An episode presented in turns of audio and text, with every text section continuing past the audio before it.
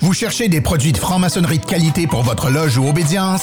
Découvrez noscolonnes.com, la boutique en ligne créée par des jeunes entrepreneurs francs-maçons. Aujourd'hui, Nos Colonnes compte plus de 10 000 clients et plus de 5 000 produits, tout grade et tout rythme, fabriqués à la main. Nous vous offrons des tarifs préférentiels pour les loges et obédiences ainsi que des articles personnalisés comme des tabliers, maillets, gants et plus encore. Et pour vos événements francs-maçons tels que des convents, assemblées générales ou rencontres, nous vous proposons un sponsoring complet. Visitez dès maintenant nos pluriel.com et découvrez tous nos produits de franc-maçonnerie de qualité. Avertissement. Les propos, commentaires ou positions tenus lors de cette émission sont faits strictement à titre personnel et ne représentent aucune obédience en tout temps. Merci et bonne écoute.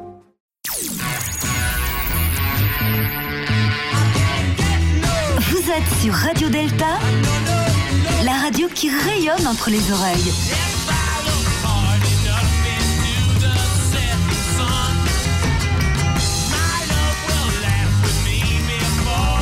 Radio Delta. Hey, tu aimes ce que fait Sous le bandeau Alors rejoins-nous sur le Patreon de Sous le bandeau. Barre oblique, Sous le bandeau. Bien sûr, sache-le, il y a 4 forfaits. 3 dollars, 5 dollars, 7 dollars et 33 dollars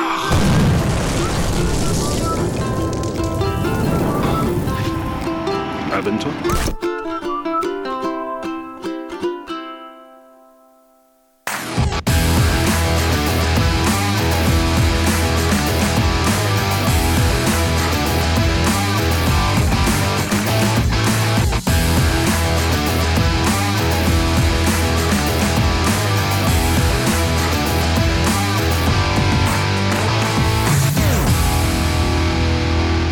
Sous le bandeau, émission numéro 75.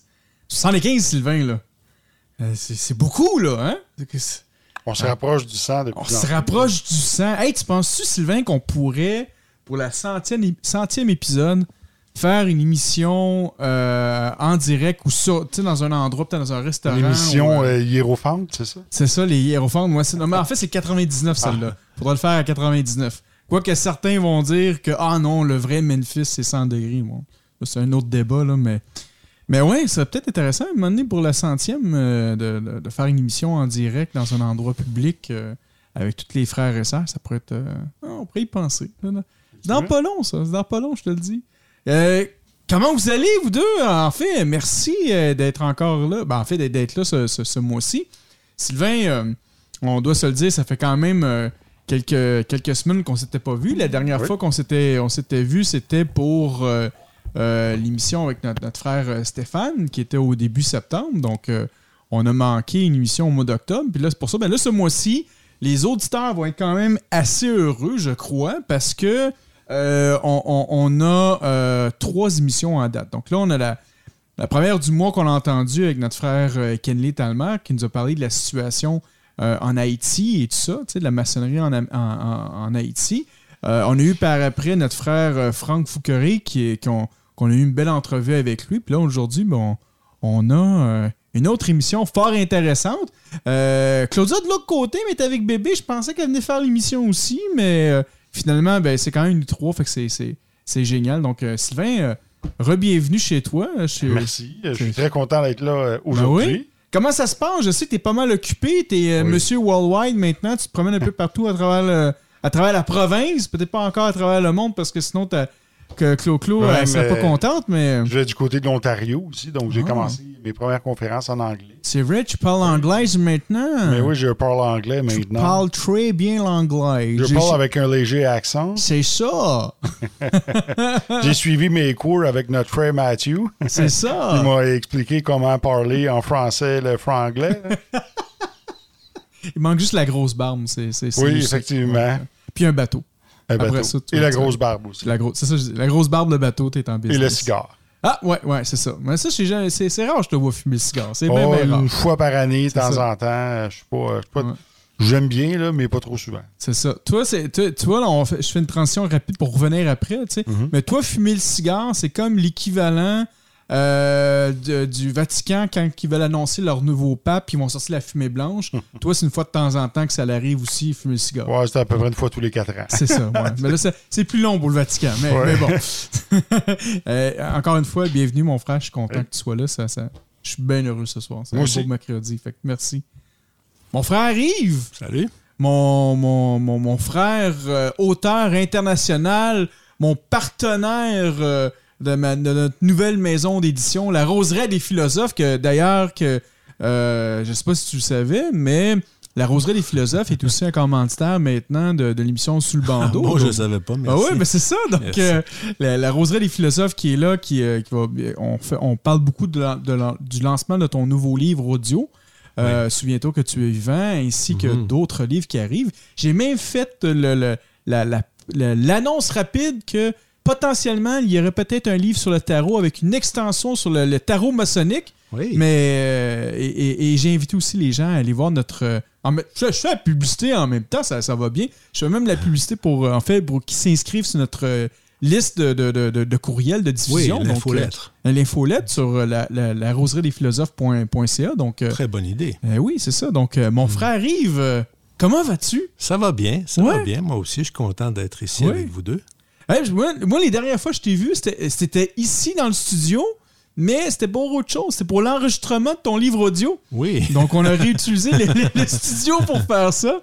Euh, donc, euh, comment ça se passe de ton côté, euh, dans, dans- personnellement, peut-être la, la- la carrière maçonnique, tout ça? Je sais que tu as beaucoup de projets qui, euh, qui sont en cours. Personnellement, ça va très bien. La vie maçonnique aussi. Je suis euh, grand commandeur de notre suprême conseil euh, du Ah oui? Québec. Ben oui. Alors, j'ai réalisé récemment un entretien avec euh, le grand commandeur belge Boris euh, qui va présider les prochaines rencontres internationales des juridictions écossaises qui ont été créées en 1962 et qui ont lieu à peu près au- à chaque deux ans. Un peu l'équivalent du CLIPSAS, mais Ouais, pour ouais. les hauts grades écossais. Ouais. Et euh, la prochaine édition, en décembre 24, va, va débattre d'une question qui est donnée à l'étude des, des suprêmes conseils sur l'intelligence artificielle.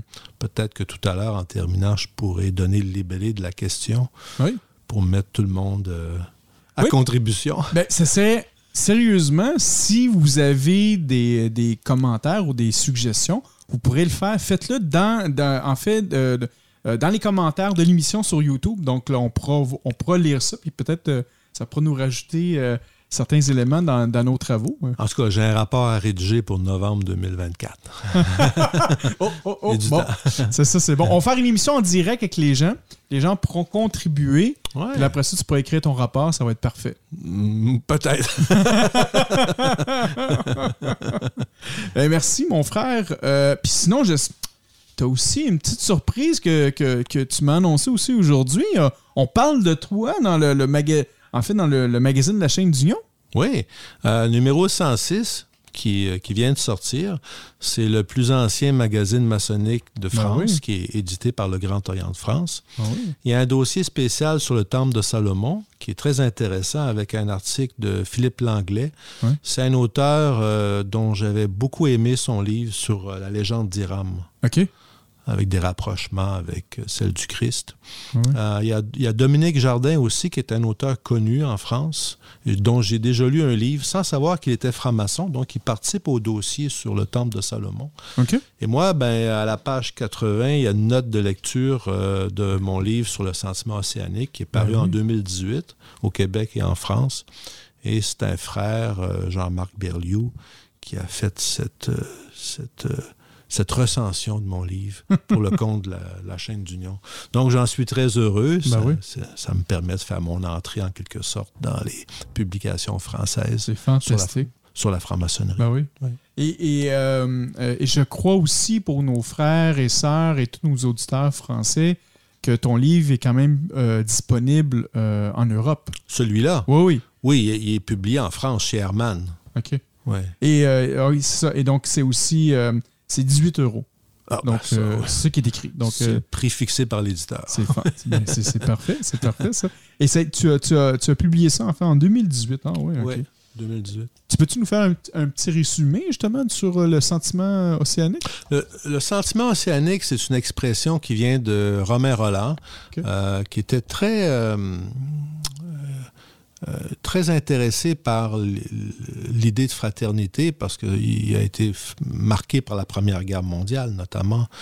Et donc, c'était aussi quelqu'un qui s'était tourné vers les mystiques euh, orientales, euh, qui avait correspondu avec Ramakrishna, je crois. Et c'est chez Ramakrishna qu'il a trouvé l'expression euh, de sensation océanique. OK. À savoir, euh, de rares moments qu'on peut vivre où on a l'impression que le temps s'arrête et qu'on est en harmonie avec euh, une totalité qui peut être celle d'un paysage, qui peut être celle d'une musique, d'une lumière, d'une situation. hein. Et plusieurs facettes à ça. Moi, c'est passé beaucoup par la musique. Alors, euh, l'expression sentiment océanique s'est retrouvée dans un dialogue entre euh, Sigmund Freud et Romain Roland, qui ont correspondu quelques années de la même façon que Freud a correspondu avec Alfred Einstein.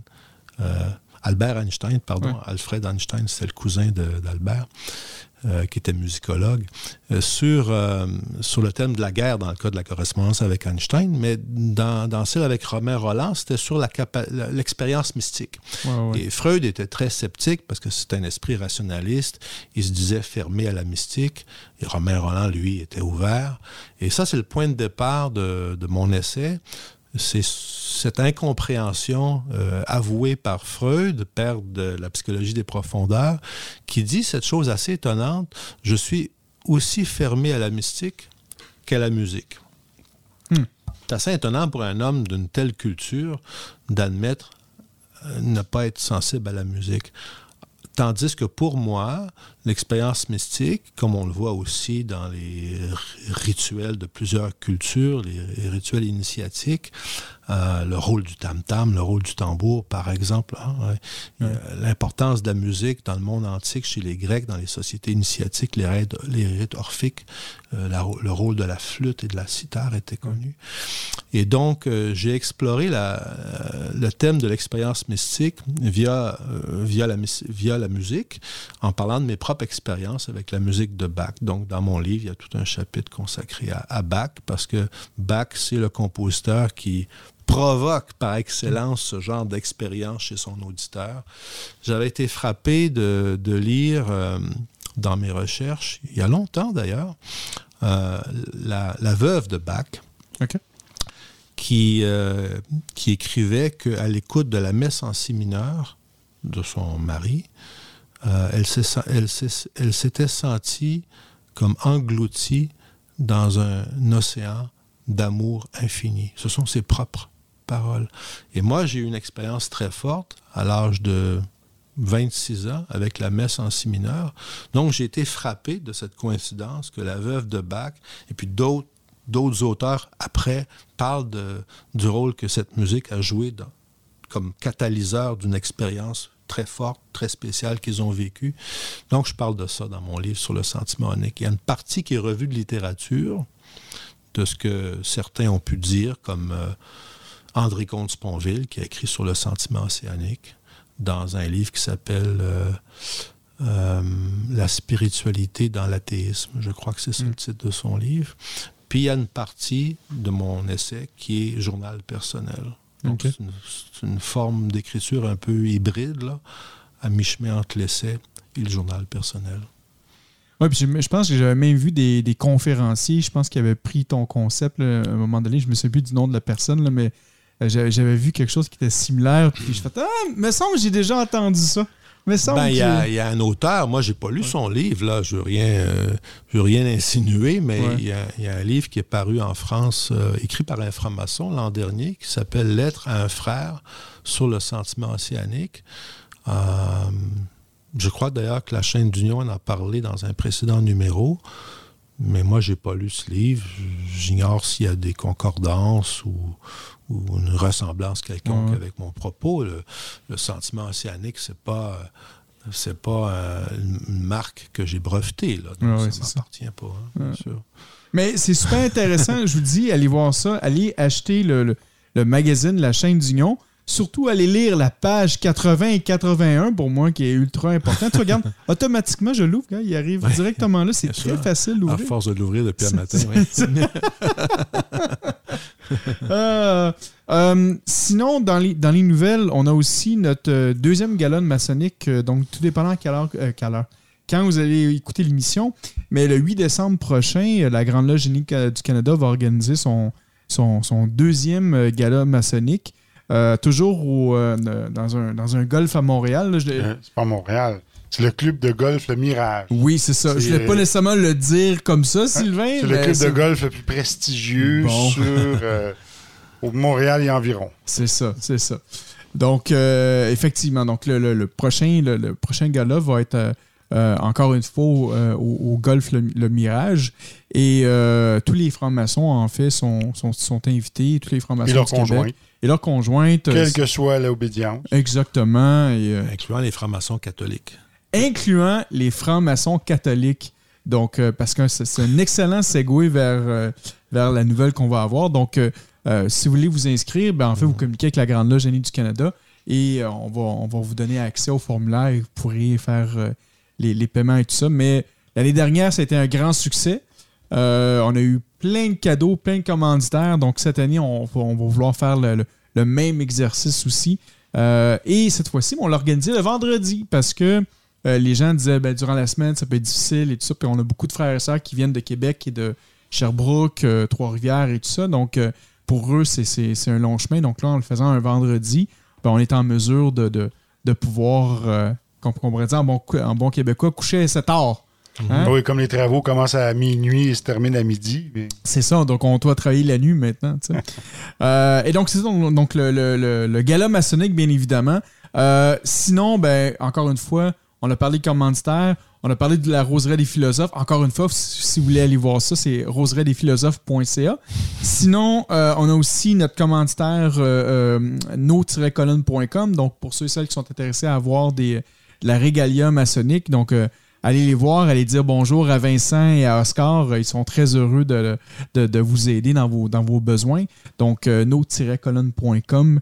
Et, euh, et donc, c'est ça. C'est pas mal ça pour les, nouvelles.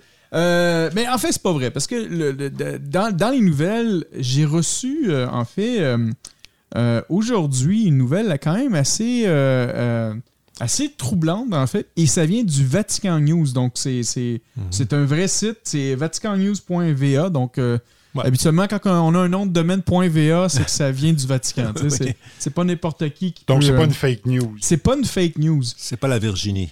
Non, et c'est pas la Virginie aussi, c'est ça exactement. Et euh, le titre est très, très, ça, ça, ça- ça a du punch, tu sais. Ça dit franc-maçonnerie, l'adhésion reste interdite pour les catholiques. Donc je lire- l'article est très, euh, très court, ok? Donc je vais vous lire ça Ouais. très rapidement. Dans une réponse approuvée par le pape à la demande d'un évêque philippin, le, le, le, le dicaster de la doctrine de la foi confirme l'inconciliabilité entre l'adhésion aux loges et la foi maçonnique. Donc, La foi euh, catholique. euh, oui, excuse-moi. La... Je suis en train de. Je, je- je rajoute des affaires là-dedans. Donc, euh, les catholiques ne peuvent adhérer à la franc-maçonnerie. C'est ce qu'a réaffirmé le, le, le dicaster pour la doctrine de la foi dans une réponse datée du 13 novembre 2023, signée par le préfet Victor euh, euh, Fernandez et approuvée par le pape François. Donc, le, le, le dicaster euh, a répondu à une demande du, du, seigne- du MGR, c'est Monseigneur, c'est ça? C'est Ouais. Monseigneur Julito Cortés, l'évêque de, euh, du... euh, là, c'est aux Philippines. Ouais, c'est aux Philippines, en fait. Euh, après avoir expliqué, expliqué avec inquiétude la situation, la situation dans son diocèse, due à l'augmentation continue du nombre de membres de la franc-maçonnerie, a demandé des suggestions sur la façon de gérer de façon adéquate cette réalité d'un point de vue euh, pastoral, en tenant compte également des implications doctrinales. En réponse à cette interrogation, le, le dicaster a choisi d'impliquer également la conférence euh, épiscopale des Philippines euh, en informant qu'il serait nécessaire de mettre en œuvre une stratégie coordonnée entre les évêques qui prévoit deux approches. La première concerne le niveau doctrinal. Le, dicaster rappelle que l'adhésion active à la franc-maçonnerie par un fidèle est interdite et en raison de l'inconciliabilité de la doctrine catholique et la franc-maçonnerie. Donc là, ça dit d'aller voir la déclaration de la Congrégation pour la doctrine de la foi en 1983 et les directives, les directrices publiées par la conférence euh, épiscopale de- en 2003. Par conséquent, la note précise que ceux qui sont formellement et sciemment membres de loges maçonniques et qui ont embrassé les principes maçonniques tombent sous le coup des dispositions de la déclaration euh, susmentionnée. Ces, ces mesures s'appliquent également aux clercs inscrits dans la franc-maçonnerie. Donc, ceux justement qui font partie, euh, les prêtres et tout ça, qui font Ouais. partie de la franc-maçonnerie sont atteints de ça. La seconde approche concerne le caractère ça comme une maladie. Comme une maladie. Donc, la, la seconde approche concerne le caractère Tu peux pastoral. être pédophile puis être prêtre, il n'y a pas de problème, par exemple. Tu sais, mais tu peux pas être franc-maçon. C'est ça, c'est ça. Le, le, le, le dicaster propose aux évêques philippins de développer une, une catéchèse populaire dans toutes les paroisses sur les raisons sur l'inconciliabilité entre la foi catholique et la franc-maçonnerie. Les évêques des Philippines sont enfin invités à évaluer l'opportunité de se prononcer publiquement sur le sujet. Ça se termine. La déclaration de novembre 1983 a été pu- publiée à la veille de l'entrée en vigueur d'un nouveau code de droit canonique. Ce code remplaçait celui de 1917 et parmi les, les nouveautés révélées euh, par certains avec satisfaction et par d'autres avec inquiétude figurait l'absence de la conda- condamna- condamnation Condamnation. merci, euh, explicite de la franc-maçonnerie et de l'excommunication de ses affiliés euh, présente par- dans le texte précédent. La déclaration signée par le cardinal, euh, c'est Benoît XVI en fait, Ratzinger. euh, donc Ratignière, et par le secrétaire de la congrégation, Jérôme, Jérôme Armé- Armer, puis approuvé par Jean-Paul II, réaffirme que les catholiques affiliés à des loges maçonniques sont en état de péché grave. Mhm. Péché grave. Dans les sept péchés capitaux dans la Bible, c'était pas écrit ça? La franc-maçonnerie? Oui. Non, que tu- c'est ça, ça, c'est la mauvaise traduction. Tu aurais dû voir, il y a une autre traduction qui existe de la Bible, c'est écrit noir sur blanc. Tu, Ah devrais, tu devrais croire ça, c'est la vérité. Ah bon. Donc, euh, tu... Mais, mais euh, c'est très troublant de voir ça encore aujourd'hui, surtout en 2023, tu sais. Surtout avec euh, la situation mondiale qu'on peut voir, euh, les guerres entre les pays. Euh, rapidement, quand je, repense à, la Palestine et Israël, quand que je pense justement à l'Ukraine avec la Russie, est-ce qu'on a encore besoin de ce genre de type de conflit? Pour moi, je pense que c'est quand même assez clair que la franc-maçonnerie n'est pas une religion. La, la- la- la franc-maçonnerie, c'est un endroit que, que peu importe la religion, même si on est athée, euh, athée, on peut parler ensemble, parler de spiritualité, grandir ensemble, parler de sujets de société. Euh, et justement, ben, dans nos loges, on dit qu'on ne parlera pas de religion ni de politique. Donc pourquoi encore aujourd'hui euh, le, Vatican va, déclarer officiellement que ben, si vous êtes catholique et que vous, adhérez ou vous êtes membre de la franc-maçonnerie, ben, vous, serez, vous allez être excommunié. Euh, Tu sais, ce qui, est, ce qui est intéressant, c'est que dans la maçonnerie, on se réunit ensemble des juifs, des musulmans, des catholiques, des euh, presbytériens, ben, des témoins de Jéhovah. Il y a de tout, là. des athées aussi. Ouais. Et on partage tous les mêmes valeurs. Et c'est ce qui fait qu'on s'entend. Hmm. Mais euh, dès qu'on parle de religion de politique, c'est là que ça crée la division. Ouais. Puis quand on regarde des institutions comme ça, qui ont tenté de dominer sur l'humanité pendant plusieurs milliers d'années, euh, puis que je regarde aujourd'hui les guerres qui se passent un petit peu partout, moi, en tant que franc-maçon, je peux pas me, me placer dans une position pour dire Ah, je suis avec eux ou je suis contre eux. Je me place dans une position où ce que je dis que la guerre, c'est inacceptable. Que ce- le, le sentiment de vouloir la guerre, ça appartient à l'ego, à l'animalité chez l'homme, et que cette, cette phase-là d'animalité doit être dépassée. Hmm. Euh, Il n'y a plus de raison en 2023 qu'on veuille faire la guerre. Puis pourquoi qu'on en est là aujourd'hui? Puis là, je vous dis, c'est mon opinion, c'est ce que je pense, mais le problème, c'est que nos politiciens ne sont pas imputables. Si on paierait nos politiciens un salaire convenable, mais qu'on les rendrait responsables de ce qu'ils font, bien, ils se feraient peut-être plus euh, financés par derrière, par des lobbies, des multinationales pour monter au pouvoir, puis ensuite passer des lois et des, des décrets qui vont faire en sorte qu'ils vont favoriser le, crime organisé euh, multinational. Euh, et là, c'est encore là, c'est une opinion, mais je pense que aujourd'hui, euh, quelqu'un, un pays qui fait la guerre, un gouvernant devrait être condamné pour ça, passer devant la justice mm. et être tenu responsable. Parce que le problème, c'est jamais les généraux, les ministres ou ces gens-là qui payent pour ça. C'est toujours les civils qui sont sacrifiés. C'est eux, c'est le pauvre monde qui paye de ça. Mm. Puis après ça, quand la guerre est finie, ben, les politiciens sont toujours là.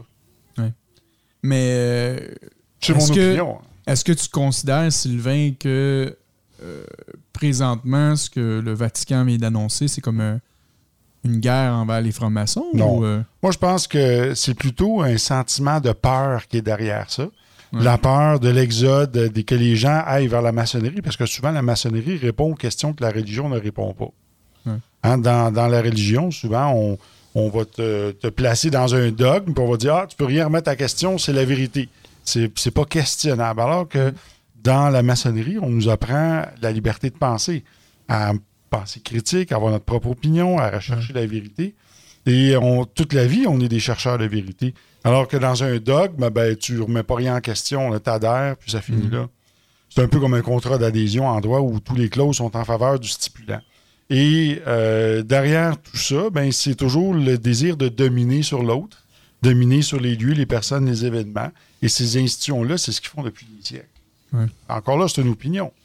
Euh, donc, moi, je pense que derrière cette affirmation, c'est un sentiment de peur parce qu'ils voient que la maçonnerie euh, intéresse des gens. Il y a une perte d'intérêt de la population envers l'Église catholique. Hmm. Pourquoi? Bien parce que justement, ça répond plus aux valeurs, aux besoins d'aujourd'hui. Puis c'est encore avec des valeurs un petit peu, je vous dirais, euh, qui vont en l'encontre des chartes des droits, puis tu sais, où on exclut des gens. Dès que ça rentre pas dans le cadre, ben toi, tu es exclu, toi, tu es exclu. Alors qu'aujourd'hui, la tendance, c'est de plutôt vouloir être inclusif. C'est de ramener, dire, ben OK, on est tout le monde ensemble, puis hmm. on, s'accepte les uns les autres avec chacun nos différences. J'aimerais ça t'entendre, Yves, sur euh, ce, sujet quand même qui est assez chaud. Euh. Oui, ben on réagit à chaud, là, bien sûr. Dans un premier, dans un premier temps, bon, euh, il y a un recul de la démocratie dans le monde. L'évêque de, Philippines qui a initié cette résolution, si on peut l'appeler comme ça, euh, les Philippines, c'est pas un modèle de démocratie ni de, mm. respect des droits humains. Alors, il faut voir si cet évêque, moi je le connais pas, s'il est proche du régime, puis si c'est une tentative de museler une voie pour la démocratie qui est celle des francs-maçons aux Philippines, peut-être. Parce que je connais pas cette situation-là. En ce moment, au sein de l'Église catholique, il y a bien sûr euh, beaucoup de tensions internes. Elles apparaissent dans le synode actuel. C'est le, journaliste en moi qui parle, parce qu'il y a une contestation, par exemple, de l'exclusion des femmes. Euh, c'est un des sujets du synode romain qui, qui, qui se termine ces jours-ci. Mais je crois qu'il y a euh, au sein de l'Église catholique une frange conservatrice qui cherche à garder ses, acquis, ses privilèges. Hmm. Et c'est cette frange-là, sans doute, qui, qui parle dans l'exclusion des, des francs-maçons. Ah. Parce que les francs-maçons incarnent, bien sûr, la liberté absolue de conscience et aussi l'égalité. Et puis, ben ces femmes qui se battent au sein de l'Église pour l'ordination des prêtres, ce qui se fait d'ailleurs chez les euh, protestants ou dans d'autres congrégations du christianisme, mais pas chez les catholiques. Alors, il y a au sein de l'Église catholique un clivage qui se manifeste, à mon avis, par cette position un peu crispée qui me paraît une régression, puis euh, peut-être même, euh, bon, ils ont peur, effectivement, mais nous, je ne dis pas qu'on devrait avoir peur, mais on doit être vigilant parce que ce recul de la démocratie dans le monde euh, on n'est pas, on, n'est pas comme Obélix qui a mangé, qui a bu la, potion magique, potion ah magique quand il était enfant, puis la démocratie, on va l'avoir jusqu'à la fin de nos jours. Hein. Alors, on doit rester vigilant. Ici, au Québec, ben, on ne sent pas tellement de, déclarations publiques, mais c'est probablement parce que nous, les francs-maçons libéraux, on est très marginaux mm-hmm. et que l'espace médiatique quand on parle de la franc-maçonnerie, ben, il est occupé par les réguliers qui ont leur, euh, leur euh, chargé de communication qu'on connaît, hein, Jacques Ruellan, qui fait très bien ça. Puis euh, lorsque un média, un journal, une, station de télévision veut parler de la franc-maçonnerie, ils vont chercher les réguliers. Or, les réguliers ont un discours très réconfortant pour, pour, pour, pour l'Église. D'ailleurs, de toute façon, la majorité de leurs membres sont, sont des anglo-saxons protestants, ce ne sont pas des catholiques, mais bon, euh, comme ils exigent que leurs membres croient en Dieu, ben ça ça n'amène pas l'Église à prendre une position très forte contre la franc-maçonnerie. Euh, alors que notre voix à nous, qui disons, comme dans notre rituel, chez nous, vous serez libre de croire ou de ne pas croire en un être suprême que les religions appellent Dieu et que les francs-maçons appellent le grand architecte de l'univers. Vous serez libre de croire ou de ne pas croire. Chez nous, toutes les convictions sont égales pour autant qu'elle respecte la dignité humaine. Si notre voix se faisait plus entendre, on le souhaite, là, et tu contribues à ça beaucoup, Franco, toi aussi, Sylvain, ben, peut-être que là, ils vont nous parler. Et j'espère qu'ils ne nous parleront pas comme ça. Oui, j'espère. Parce que moi, ce qui me fait un peu peur, puis, tu sais, vu que ça, c'est quand même une déclaration officielle, le, le, pape a même fait, comme il disait, tu sais, qu'il avait qui avait, qui avait approuvé et tout ça. Oui, étonnant. C'est ça, c'est mm. quand même assez étonnant. Euh, faut, faut se rappeler, tu as, mentionné un point important à propos du gouvernement euh, des Philippines et tout ça. Moi, euh, tu, tu me dis ça, mais je, recule, il n'y a même pas deux ans de ça. Euh, en Italie, le mm-hmm. gouvernement, en fait, que, que, carrément qui a dit qu'il interdisait les francs-maçons euh, à siéger. Dans la fonction publique. Dans la fonction publique. C'est euh, là, on, voit, ça commence à être, ça commence qu'en Italie aussi, il y avait une forte présence du crime organisé dans les loges maçonniques. Ouais. Ça aussi, c'était une problématique. Ouais. Mais le Grand Orient d'Italie est une obédience euh, sérieuse qui travaille comme le Grand Orient de France. Maintenant, euh, je connais mal la situation italienne, je m'en veux un peu, mais j'ai l'impression que ce, décret-là n'a pas été appliqué puis qu'il n'y a pas eu de suite. Puis d'ailleurs, le gouvernement italien a changé.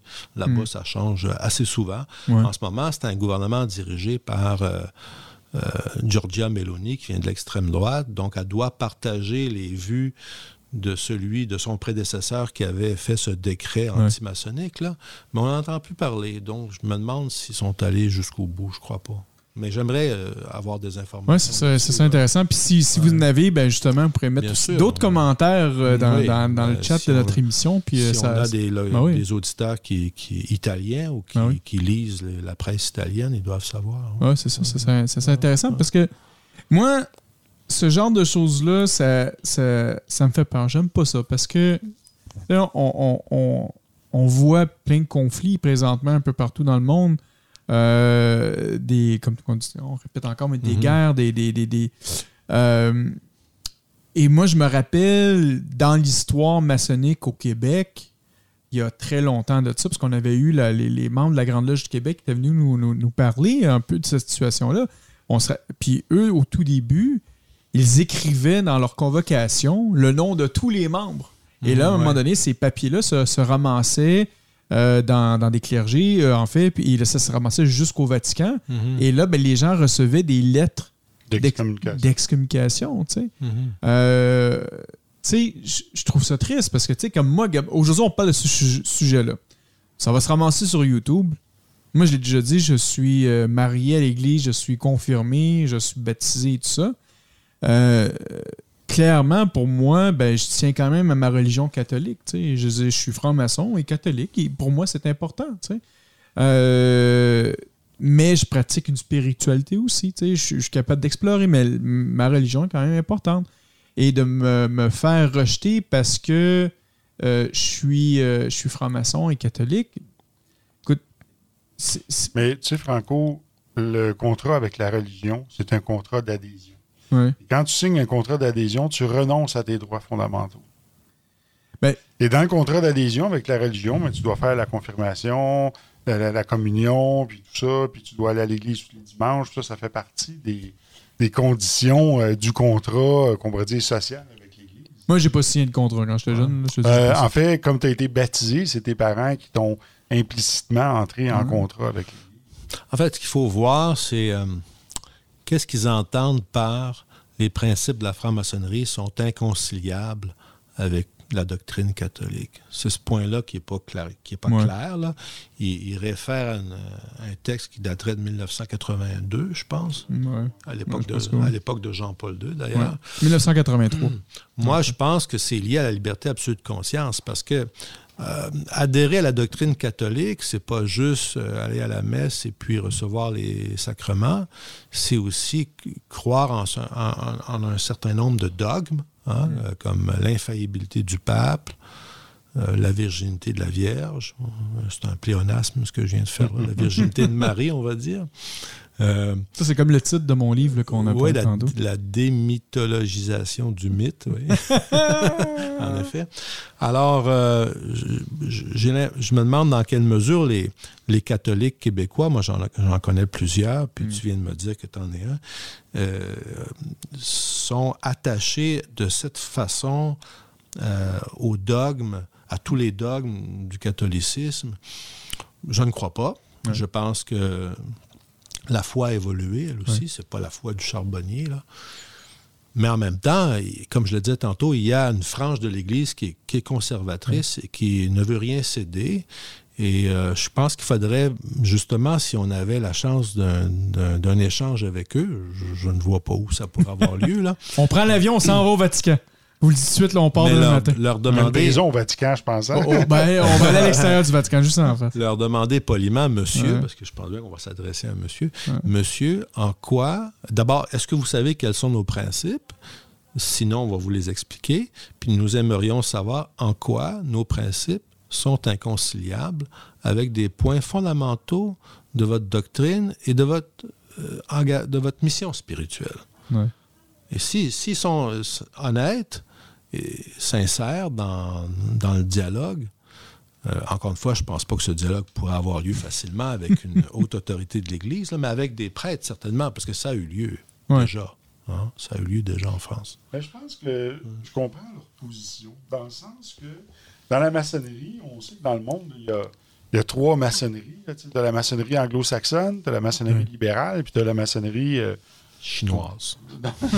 qu'on pourrait dire, euh, qui, qui est un terme péjoratif, mais qui dit sauvage, en fait, qui n'est pas reconnu. Commercial. commercial. Ouais, ouais. ouais.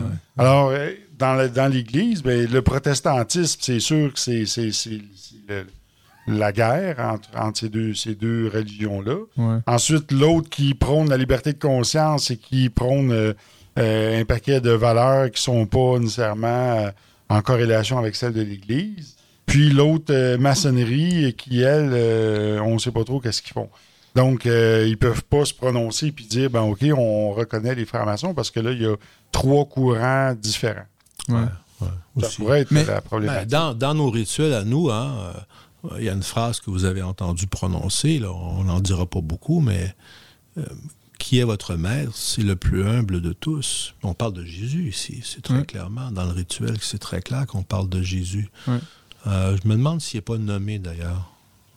Mais peu importe. Si on avait la chance d'un échange, on pourrait très bien montrer qu'il n'y a pas d'incompatibilité, hormis la question de la liberté de conscience, parce que, encore une fois, nous, on autorise de croire ou de ne pas croire, Ouais. tandis que dans l'Église. Mais, encore une fois, est-ce que la- les millions de catholiques tiennent absolument à ce que on définisse la, religion comme l'adhésion à tous les dogmes de l'Église, quels qu'ils soient? Ben. Ouais. Ben, moi, la, la- une des questions que je me pose, c'est quand je vois ça, puis surtout, bon, on parle des, euh, tu sais, c'est les Philippines qui ont, qui ont- qui ont proposé ça, puis bon, mais la maçonnerie, j'imagine qu'elle n'est pas très grande dans- aux Philippines. Je veux dire, comment que, euh, ben, tu sais, je veux dire, si on compare les, les, les, euh, surprenant. Peut-être, mais tu sais, exemple, le, le, le- le- si on parle peut-être d'une quinzaine de milliers de maçons, peut-être, ou peut-être plus que ça, peut-être une centaine de milliers de, de, de- de- de maçons aux Philippines, ça change quoi à la religion catholique, tu sais? Mais tu sais, je pense que Si ça on- amène ben, en fait, est-ce encore... ils ont-tu peur de perdre des membres? Non, mais non, c'est pas ça. C'est politique. C'est probablement le, le rôle de l'Église, le rôle politique de l'Église, comme soutien d'un régime et comme soutien d'un système politique et économique qui est fortement euh, inégalitaire et qui, qui ne respecte pas les droits humains. Alors, euh, là, il là, encore une fois, il faudrait vérifier, mais je serais très surpris que cet évêque appartienne à la frange progressiste de l'Église, qui est, qui est ouverte, par exemple, au mariage gay, à l'avortement, à la pilule anticonceptionnelle, euh, aux francs-maçons, à Ouais. l'ordination des femmes. Ça existe au sein de l'Église, puis Ouais. particulièrement ici au Québec. Mais aux Philippines, je pense que cet évêque-là, pour euh, avoir initié ça, il doit appartenir à la frange conservatrice.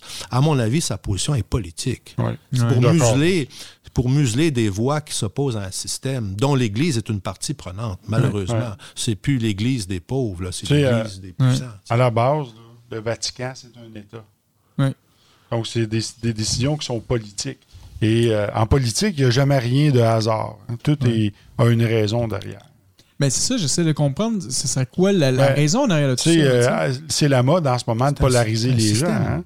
Donc, euh, tu sais, des pots, des comptes. Donc là, qu'est-ce qui se passe aux Philippines? Mais là, les, les catholiques qui savent que des catholiques maçons vont les dénoncer. Puis là, ben, ah non, c'est comme les vaccinés puis les pas vaccinés, comme les Ben, c'est- juifs puis les musulmans. Puis, tu sais, c'est encore de la polarisation, juste pour diviser davantage. Ben, Puis, regarde, tout système qui est basé sur des inégalités, qui produit des inégalités et qui ne respecte pas les droits humains, il doit y avoir une contestation. Alors, cette contestation-là, on, on le voit en Iran. Est-ce qu'il y a une franc-maçonnerie en Iran? Je l'ignore, mais elle est certainement euh, clandestine parce que le régime ne peut pas la tolérer. ça. Et puis le, le régime tire dans le dos de, de manifestants. 1500 qui ont été tués l'an passé, tirés dans le dos par les snipers du régime. Bon, aux Philippines, il y a sûrement des tensions. Malheureusement, je ne connais pas la situation de ce pays-là très bien. On sait que c'est un régime autoritaire. Il y a une élite qui, qui probablement exploite une bonne partie des couches, des couches populaires. Quel rôle jouent les francs-maçons là-dedans? Il y en a peut-être qui font partie de l'élite, puis il y en a peut-être qui contestent ce qui se passe. Encore une fois, on est un peu igno- ignorants, nous, nous trois ici, de la situation des francs-maçons aux On Philippines. sait aussi que les Philippines, c'est un lieu pour le trafic humain très. euh, Oui, trafic d'organes. Trafic d'organes. Trafic d'organes. Il y a peut-être des francs-maçons qui sont élevés, puis là, ben, tout à coup, euh, on, veut, on veut les faire taire. Ouais, ouais. Ce serait quoi le, le, le, le message qu'on pour- qu'on pourrait faire? Je veux dire, euh, euh, est-ce que, est que la maçonnerie pourrait essayer de, de- de se rapprocher justement du Vatican puis de parler avec eux? Est-ce que, tantôt on a parlé, on faisait peut-être des blagues, là, mais est-ce que, qu'est-ce qu'on pourrait faire, tu? Parce que, encore une fois, on est en 2023, là, on n'est plus comme, euh, je veux dire, on disait non, mais est-ce soyons honnêtes, Aujourd'hui, les gens ne, regardent quasiment plus la télévision, ils sont quasiment tous sur Internet. Euh, il y a beaucoup de gens qui vont abandonner justement ces, réseaux-là. Ils vont abandonner aussi les, religions. Euh, est-ce sais, est-ce que c'est pas le moment de, justement d'établir ce- ce- ce- ce- ce- cette conversation-là et voir qu'est-ce qu'on peut faire pour travailler ensemble? Peut-être à, chacun à son échelle. Bon, tu disais tout à l'heure que tu tiens à ta religion. Je ne sais pas c'est quand la dernière fois que tu étais allé à l'église. euh, mariage. Ben, Ouais, ça bon. fait Non, non, longtemps. non, mais je- Mais il doit y avoir des paroissiens impliqués euh, Et, ici dans et ton il a demandé quartier. à son, au prêtre de lire le prologue de Saint-Jean. Oui, c'est ça. c'est vrai? Ben oui. Ouais. C'est une bonne idée. J'en connais d'autres qui font ça aussi. Et euh, pourquoi ne pas faire entamer un dialogue euh, avec les, les paroissiens de, de sa communauté? Et puis peut-être monter comme ça, non pas vers euh, l'évêque ou le cardinal, mais du moins vers des gens qui sont engagés dans l'Église. Engagés dans l'Église, ça peut être des laïcs. Là. Notamment, il y a beaucoup de femmes au Québec engagées qui sont assez progressistes et qui défendent beaucoup de causes, euh, comme nous, on peut le faire, franc-maçon. Des causes sociales, par exemple, liées à la justice, liées à l'égalité, à l'égalité des droits. Alors moi, je pense qu'il faut engager un dialogue. Moi, je le fais comme journaliste. Mm. Et à travers, euh, bon, j'en dis pas plus parce que je veux pas me compromettre non plus trop. Mais euh, oui, Et je pense que c'est ça qu'on doit faire. Euh, s'adresser directement au Vatican, ça me paraît pas possible. ou, euh, possible. ouais. Maintenant, soutenir des ONG qui euh, défendent les droits humains aux Philippines, s'il y a des francs-maçons qui sont actifs, là encore une fois, on ne sait pas. Ouais. Mais je pense qu'il y a des interlocuteurs possibles dans ces pays-là, bien sûr. Ouais. Mhm. Mais Tu sais, quand, quand tu es un être humain ou une institution et que tu rejettes l'autre, Hmm. tu te places en position d'infériorité. Tu, tu montres à quel point tu manques de, de compassion, de discernement. Moi, ce que je leur répondrais, je leur dirais, ben, je vous pardonne votre ignorance, point. c'est pas eux qui disaient aimez-vous les uns les autres. Ah non, c'était Jésus qui Ouais, disait ça, mais je pense qu'il n'applique pas vraiment les préceptes, les enseignements de Jésus. Ouais. Euh, tu sais, moi, je leur pardonnerais tout simplement. Puis si vous voulez m'excommunier, ben, excommuniez-moi. Moi, quand, quand ça ne changera rien quand je vais arriver en haut. Là. Euh, c'est, c'est quand on arrive à l'Orient éternel que là, on découvre la vérité. Ouais. Avant ça, on ne la sait pas. Puis il n'y a personne qui est allé, qui est revenu, qui a pu nous dire qu'est-ce qui se passait. En tout cas, dans la version officielle. Ouais. Donc, euh, jusque-là, bien, euh, il faut, faut croire notre propre expérience dans ça. Ils sont pour, pour nous rejeter. Moi, je les ai jamais rejetés, puis je les accepte. Puis, si un prêtre catholique est, est pris sur le bord du chemin, ça va me faire plaisir de l'aider. Puis ça va me faire plaisir de dire que je suis franc-maçon. Tu me parlais à un moment donné, euh, euh, certains conspirationnistes qui sont extrêmes, euh, extrémistes religieux, euh, surtout au Québec, il y en a quelques-uns. ah oui, il y en a quelques-uns des radicaux. Ah oui. Fait qu'il y en a certains là-dedans qui vont être, euh, vont être heureux d'entendre qu'est-ce qui, euh, qu'est-ce qui a été publié aujourd'hui. là. Ben ouais. mais, Tu sais, quand, quand, quand tu es, es pour la division, euh, tu es forcément luciférien ou satanique. là, Ouais. Euh, dans les enseignements de Jésus, c'est pas qu'est-ce qu'il disait. c'est pas ça. de séparer, c'est d'unir ce qui était Ouais. Sans jugement, avec amour de ton prochain.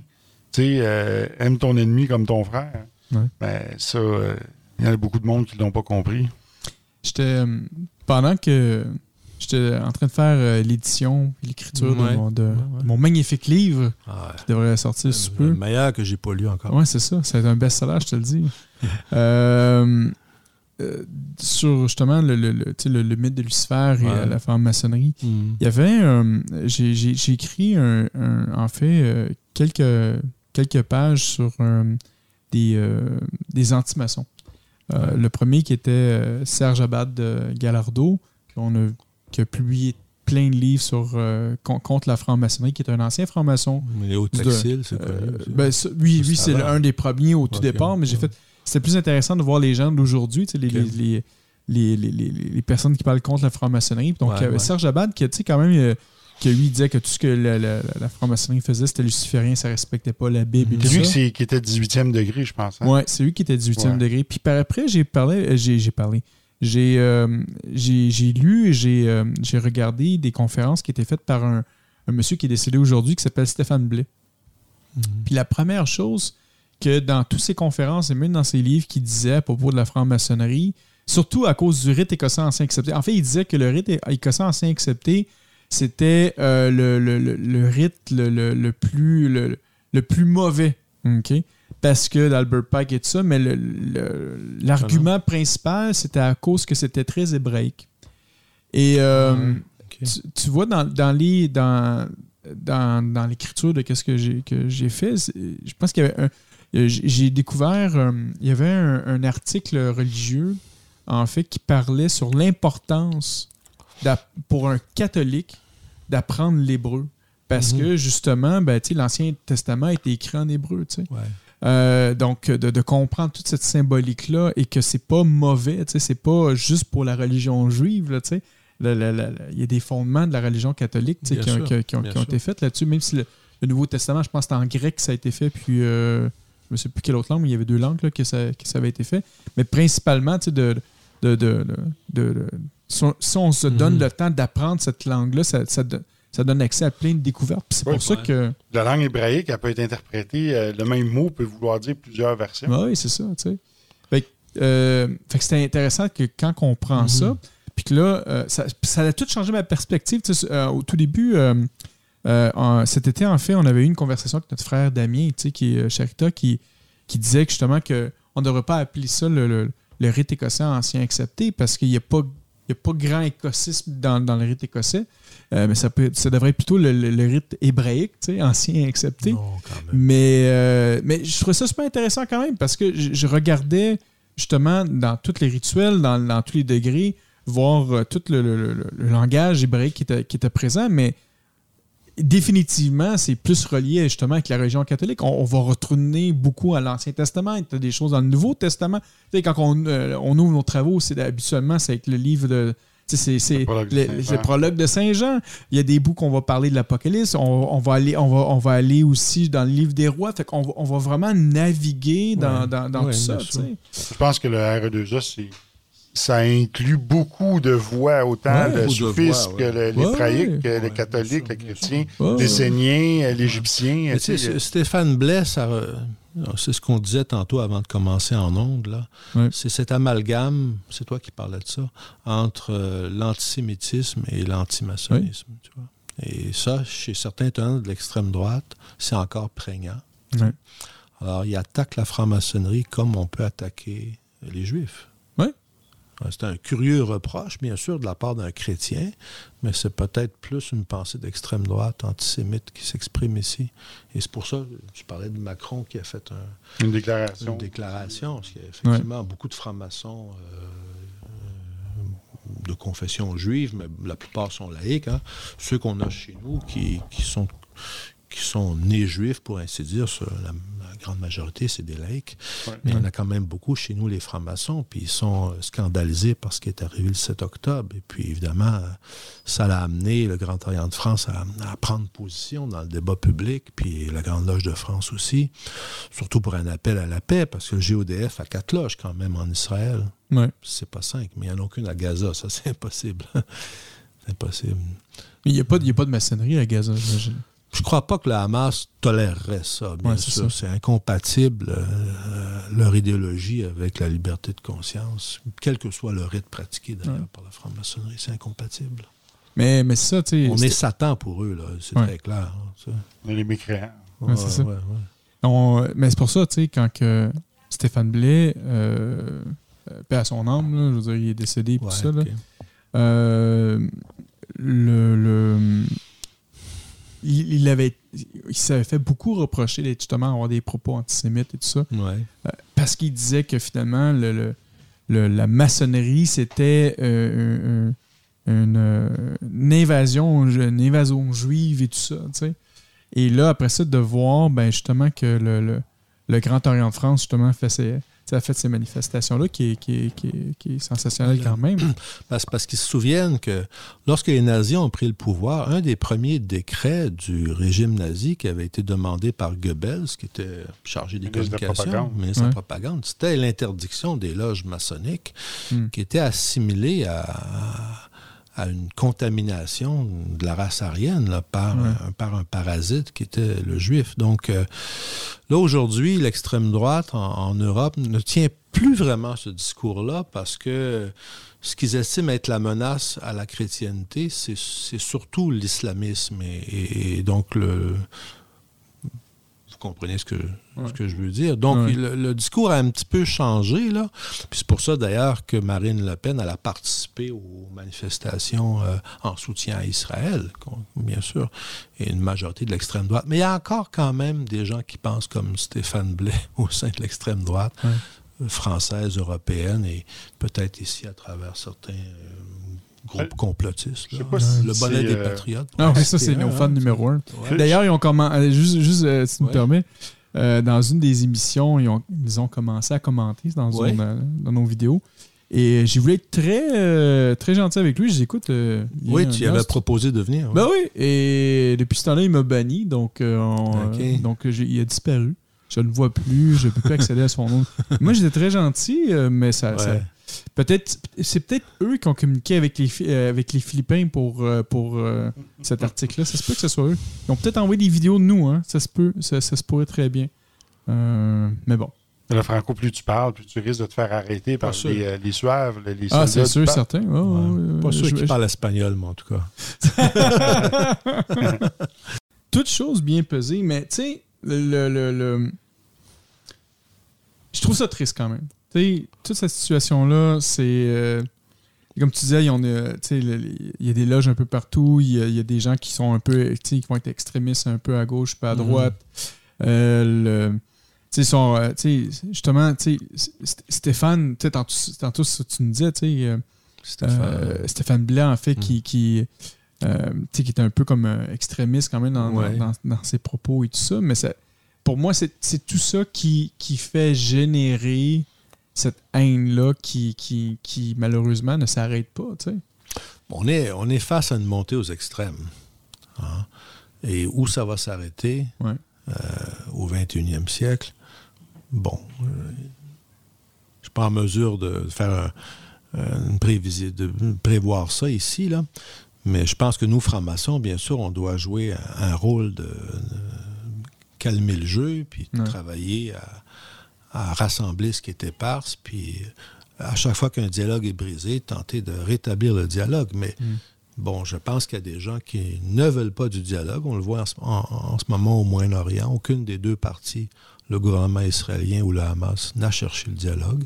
C'est une montée aux extrêmes qui malheureusement prend, prend en otage beaucoup de gens, autant chez les Juifs que chez autant chez les Israéliens que chez les Palestiniens qui auraient souhaité que ça tourne autrement. Alors, euh, face à cette montée aux extrêmes, dont la déclaration récente du Vatican est un exemple, peut-être pas le plus grave, mais quand même, quand même, parce qu'on ne sait pas qu'est-ce que ça cache pour ce- la situation aux Philippines. Là. Euh, nous, on doit rester vigilants. On n'a on pas vraiment le loisir de regarder, euh, de, de s- de s'allonger dans les prés puis de contempler, euh, contempler euh, les nuages. Ouais. On peut le faire de temps à autre, mais on doit rester, bien sûr, Pour faire. soudé à nos principes Ouais. et à Ouais, être mobilisé. Ouais. Avec la montée de la radicalisation des extrémistes, Ouais. ben, peut-être que dans 10 ou 15 ans, la maçonnerie, ça va être quelque chose d'interdit. Euh, on voit que la démocratie est en chute. Euh, même pour, en tant que maçon, avoir été les instigateurs de la, de la démocratie au 18e siècle. Ouais. Avec le- le- la venue du Ben, siècle je pense que Zemmour, par exemple, en France, a tenu des propos hostiles à la franc-maçonnerie. C'était un ancien candidat à la présidence. Ce que les- le gouvernement italien a tenté il y a deux ans, bon, moi, j'ai l'impression qu'il n'y a pas eu de suite, mais c'est peut-être un, un coup d'essai, puis ça peut revenir. Ouais. Et euh, la franc-maçonnerie est, est mal vue dans les régimes autoritaires. À partir du moment où les régimes autoritaires vont s'approcher de nous, hein, ben, euh, on, on va y passer nous aussi. Alors, euh, Ouais. on n'est pas protégé, on n'est pas immunisé là. Il faut être très. Ouais. C'est pour ça qu'il faut aussi maintenir euh, nos, nos- nos- travailler en réseau avec les contacts que nous avons à l'international. Oui, absolument. Mes frères, l'heure est déjà passée. On est maintenant rendu au mot de la fin. Écoute, je suis quand même, tu vois, mon frère, tantôt, on a réussi à faire cette heure-là. Ça s'est bien passé. Ouais. Je pense que c'est un, un sujet qui est, euh, je trouve, euh, super intéressant, euh, qu'il faut faire attention. tu sais. Puis, euh, tantôt, euh, tu sais, on, on- on parlait de cette guerre-là qu'il y a présentement entre la Palestine puis, puis Israël. Euh, faut pas oublier qu'il y a toujours une guerre présentement en Ukraine contre la Russie. Mhm. Euh, même si au Québec, on n'en parle plus. Je sais pas comment ça se passe à l'international, mais on Ouais. n'en entend plus parler. Ouais, ouais. Il y a toujours des, quand même des tensions entre la Chine et Taïwan. Faut pas oublier ça, euh, ce- cet aspect-là aussi qui est très important. on a une menace environnementale en ce moment, puisqu'il y a un volcan en Islande qui est sur le Ouais. point d'exploser. Ben, Ah oui. ouais? Ils ont évacué la moitié de l'île. Ouais. Il y a Ok. 1400 tremblements de terre par jour. Ouais. Au Moyen Âge, ce volcan, c'était le lieu de l'enfer. Ah ouais. Et- et- et dans la représentation euh, de la Terre, là, avec la cartographie de l'époque, c'était le lieu de l'enfer. Wow. Ouais. Alors, si ce Ou volcan-là Mordor. explose... Ou Mordor pour ceux qui écoutent euh, Ouais. le, le- le Seigneur de l'Anneau. Ou tu peux c'est lancer là l'anneau. qu'ils ont tourné l'enfer dedans. C'est ça. Euh, mais mais c'est ça. Donc, euh, si ce volcan explose, eh bien, on risque de se retrouver avec un hiver nucléaire. Pourquoi un hiver nucléaire? Bien, parce qu'il va y avoir de la cendre qui va se répandre, Ouais. répandre partout Ah ouais. dans l'atmosphère. Et là, ben, ça va être les La pénétration des rayons solaires va être. euh, Ah ouais. C'est arrivé il y a quelques millions d'années, euh, une météorite qui, Ouais. qui a frappé la Terre. Puis c'est arrivé aussi, je pense, à l'époque Ah de ouais. Louis XIV. Il y a eu un, un petit air glaciaire qui a duré euh, quelques décennies là, suite à un volcan, justement. T'appelles ça petit, ça, une, quelques décennies? Oui. OK, bon. Mais on peut se consoler en, en citant la Bible pour se donner, euh, moi je dirais, que la lumière ne doit, ne doit pas rester sous le boisseau. On doit être des porteurs de lumière. Et je dirais avec Luc que tout ce qui est caché sera un jour manifeste. Hmm. C'est un beau mot de la fin, ça, mon frère. Il faut, bien sûr, on a tenu des propos un peu euh, tristounets, mais Ah ouais. lucides. Mais là, il faut Ouais, exact. lucide, lumière. Alors, on va souhaiter la Non, paix mais à l'humanité, la, fraternité. Que la paix règne sur la terre. Que l'amour règne parmi tous les hommes. Et que la joie soit dans, soit les, dans les cœurs. Faut jamais oublier ça. Mon frère Yves, est-ce que tu aurais quand même un mot de la fin pour nous en- après ces, ces Je belles pense qu'après paroles-là? avoir euh, cité le Nouveau Testament, je peux rien dire de plus. Non, désolé. Hey, merci, mon frère. Encore une fois, on peut te, te rejoindre. Tu es quand même assez public un peu partout sur Internet, mais surtout sur le site web de la Roseraie des philosophes, donc roseraiesdesphilosophes.ca. Et euh, chacune des inscriptions Ouais. des gens euh, qui vont faire sur le site, tu vas être capable de, de les voir. Donc, euh, c'est- Ouais. c'est- on prend. Et On- j'ai un partenaire qui s'appelle Franco Huard. Ah, c'est, c'est- ah, je le connais bien, lui. Oui, je le connais bien aussi. Merci beaucoup, Franco. Merci. Merci, mon frère. Frère Sylvain, Eh bien, sur le mot de la fin, je dirais que je songe sérieusement, moi Ouais. aussi, à, à publier un livre, peut-être à Ouais. travers la maison d'édition. Et ça serait Ouais. probablement un livre sur des recueils mystiques pour Vénérable Maître. Donc, euh, faire euh, des petits rituels spécifiques en lien Ouais. avec quelque chose pour, euh, euh, pour amener vraiment de l'émerveillement chez les frères et sœurs. Ah. On a très hâte de voir ça. T'as- t'as deux éditeurs ici là, qui, qui sont. Deux éditeurs qui n'en font qu'un. c'est ça. C'est ce que le christianisme appelle la consubstantialité. Le Dieu, le Père Et le fils. et le Fils. Je pensais que c'était toi le fils. Le Père, le Fils et le Saint-Esprit. Oui, c'est ça. C'est ça. Euh, on s'amuse, on s'amuse. Ouais, c'est vrai que j'ai là-dessus. Et Même aujourd'hui, je me suis fait encore demander quel âge que j'avais, puis personne ne me croyait que j'avais 43 ans. Donc, Mm. euh, je suis habitué. Euh, sinon, ben, en fait, moi, mon mot de la fin, c'est toujours. Mais Oui, cesse de oui, boire de l'adénochrome, ça va te permettre de vieillir normalement. Ça, ça l'aide pas pour euh, qu'est-ce que le, le Vatican est en train de penser de nous. Non, mais tu sais, les, conspirationnistes radicales Ouais, croient que c'est le secret de la jeunesse. Ouais, c'est Euh, ça. Non, non, non, non. je suis jeune, que je, que je voulais que je vous dise, je vais rester comme ça. C'est une bénédiction. Euh, Ah, Alors, je rassure les auditeurs, Franco ne boit pas d'adénochrome, il n'y a non, pas de danger. Merci Sylvain. Euh, mon mot de la fin, en fait, euh, encore une fois, merci beaucoup à tout le monde euh, de, nous écouter en si grand nombre. C'est la troisième émission du mois. J'ai l'intention de faire peut-être qu'on fasse une, qua- une quatrième émission du mois parce qu'on rattrape quand même le, mois de, septembre qu'on n'a pas réussi à avoir. Donc, si vous aimez nos émissions, faites un like sur, sur la vidéo. Ça nous aide toujours. Ça vous permet aussi d'avoir les, dernières nouvelles. D'ailleurs, aujourd'hui, c'est la sortie de l'épisode 73. Donc, pendant qu'on vous parle pour- de l'émission 75, la 73 est en train de, est en train de sortir. Il y a eu même une, une diffusion, euh, une première diffusion, euh, ce- je Aux pense à 10 Philippines? non, Oui, aux Philippines. Non, à 19h ce soir, il y, avait eu, il y avait eu quand même la première diffusion. Donc, il y a eu quand même euh, plusieurs personnes qui l'ont écouté. Si ça vous intéresse, youtube.com barre oblique sous le bandeau. On a notre site web sous le bandeau .ca qui a le nouveau chandail, un nouveau chandail sous le bandeau. Donc, euh, vous pourrez aller. Puis là, j'ai commencé à. Avec l'intelligence artificielle, je commence à m'amuser encore plus. Je fais des designs de chandail qui sont intéressants. Vous irez voir ça sur le site sur, notre site sous le bandeau. Euh, notre page Patreon, hein, patreon.com barre oblique sous le bandeau.